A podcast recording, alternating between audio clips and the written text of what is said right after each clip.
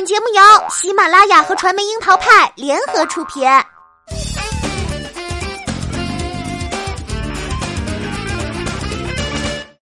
樱桃砍八卦，八卦也要正能量。Hello，大家好，我是小樱桃钓儿。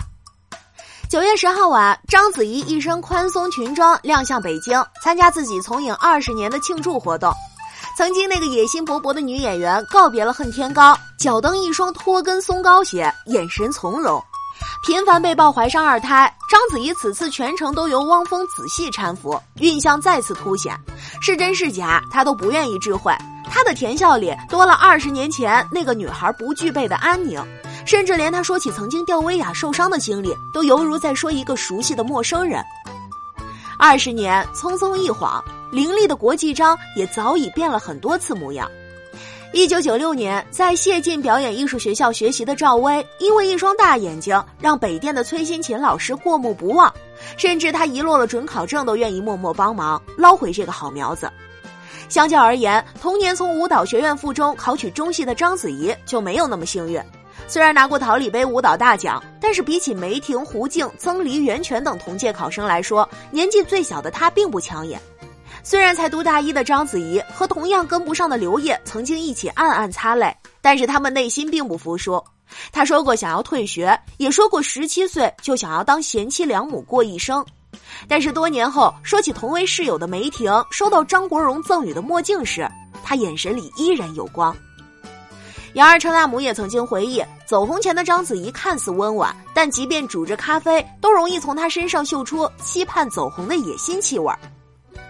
那几年，巩俐和张艺谋的感情与合作都接近尾声之时，章子怡拿着一本厚厚的张艺谋的新闻和简报，以及角色心理分析，为自己争取机会。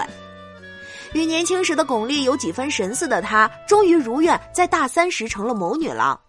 我的父亲母亲一九九九年上映，并于两千年成功在柏林摘得银熊，招娣儿也为章子怡拉开了银幕生涯。和如今许多小花拿到机会却不珍惜不同，章子怡为了角色撕裂过韧带，也为了做一碗面揉了好几天的面。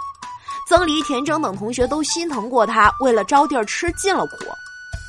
那年的章子怡在各种解读里被定义成野心满格，她穿着红色肚兜式礼服，跟着张艺谋亮相柏林电影节。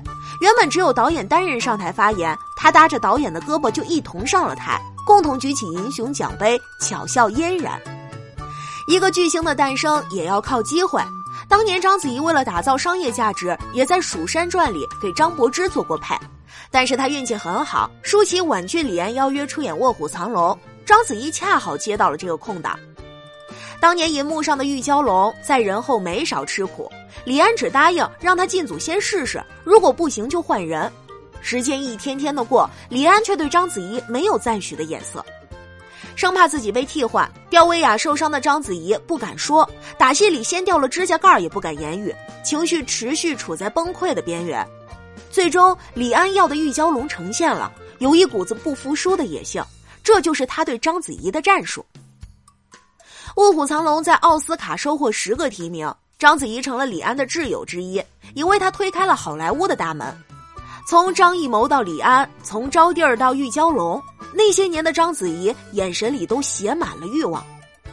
野心从来不是坏事，但把灵力都写在脸上，还是引来了不少争议。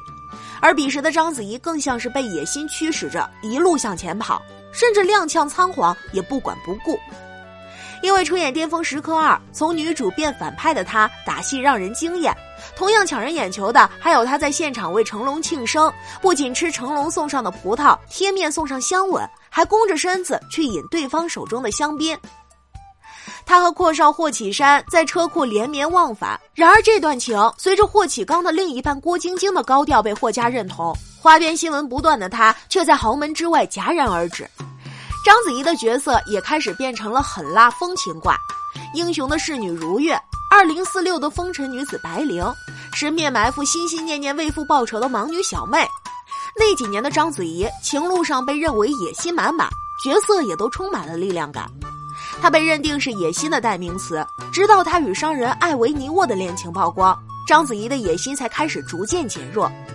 她从艺伎回忆录的小百合到梅兰芳的孟小冬，曾经的犀利有了小倔强的苗头。二零零八年，艾维尼沃送上鸽子蛋与章子怡订婚，并被报道将于一年之后成婚。他也顺势跨界做起了制片人。原本眼看着从原本眼看从走出校门一路攀高的章子怡，也将就此成为人生赢家。但是变化永远快过于计划。二零零九年还没有等来与艾维尼沃的婚礼，章子怡的代言海报却等来了一位男子的泼墨。当天，所有媒体都接到消息，张曼玉将于当天在北京某公寓接受外籍男友的求婚。媒体蜂拥，却被男子对着章子怡的海报泼墨与高声辱骂，抢走了所有关注。这件事后来变成了网友口中的“泼墨门”。站在事业巅峰的章子怡也连串坠入话题的深渊。名媛赵新宇也对媒体透露，直指章子怡经他介绍认识了商人 A 先生。随即与男友出现文化差异的他，与商人也进入暧昧阶段。随着男方的太太知晓此事，他与章子怡的友情也告吹，甚至被其哥哥章子楠大骂。对此，章子怡二零一零年发布声明，称被没有事实依据的传闻伤害，并与刊登的杂志对簿公堂。这件事直到二零一零年七月才以刊登杂志道歉，双方和解结局。经此一役，章子怡二零一零年对媒体承认与艾维尼沃的感情结束。素来在话题里冲浪的他，也真切感受了人生低潮。那一年，青睐章子怡的时尚杂志们也没有了她的封面。曾经拟定主演的《雪花与蜜扇》也因为档期问题而换由李冰冰出演。邓文迪否认因为与章子怡失和导致。直到二零一一年五月，顾长卫执导的电影《最爱》上映，章子怡饰演的农村女孩商琴琴患上热病而不得不离开丈夫。与郭富城在戏里来了一段生死恋，相当催泪。一年半之后，他与王家卫再次携手的一代宗师也正式上画。他出演的宫二小姐，倔强如傲雪中的梅，没有了曾经艳光四射的犀利，眼神里都是沉淀之后的安稳，但依然倔强。这两个角色给章子怡摘回了金像奖、百花奖、金马奖等等颁奖礼的最佳女主角奖杯，实现了从影生涯的大满贯。站在争议里的章子怡曾经坦言一度失去了信心，但是顾长卫让她愿意沉浸在角色里，而王家卫则如人生导师，在角色里引领她走出阴霾。没有过多的辩驳，章子怡成功凭借作品翻身，重新归来的她并不是钮祜禄子怡，而是千帆过尽的释然。二零一二年，章子怡和主持人撒贝宁坠入爱河，两人一同出游也显出甜蜜。比起曾经恋上的另一半非富即贵，章子怡的感情和事业集体转变，都给出了另外一个信号。章子怡和撒贝宁的感情到二零一三年突然结束，而她的新绯闻对象则是汪峰，那个眼镜如放大镜一般的摇滚歌手。这个次元壁比起曾经更是厚的可怕。两人对于传闻则是保持沉默。二零一五年二月七号，章子怡三十六岁生日 party 上，汪峰用无人机载着钻戒求婚。章子怡曾经眼神里的野心都变成了晶莹的泪光，哽咽着点头。站上过巅峰，又从谷底爬到山顶的她，终于如愿进入了她期许的婚姻。章子怡终于让汪峰上了头条，被调侃了很多年，这也折射了他们在大众印象里的落差。他不再钟情名流富贵，但其哥哥却并不认同，大闹订婚现场，最终让父母都出来发布手写声明来释疑。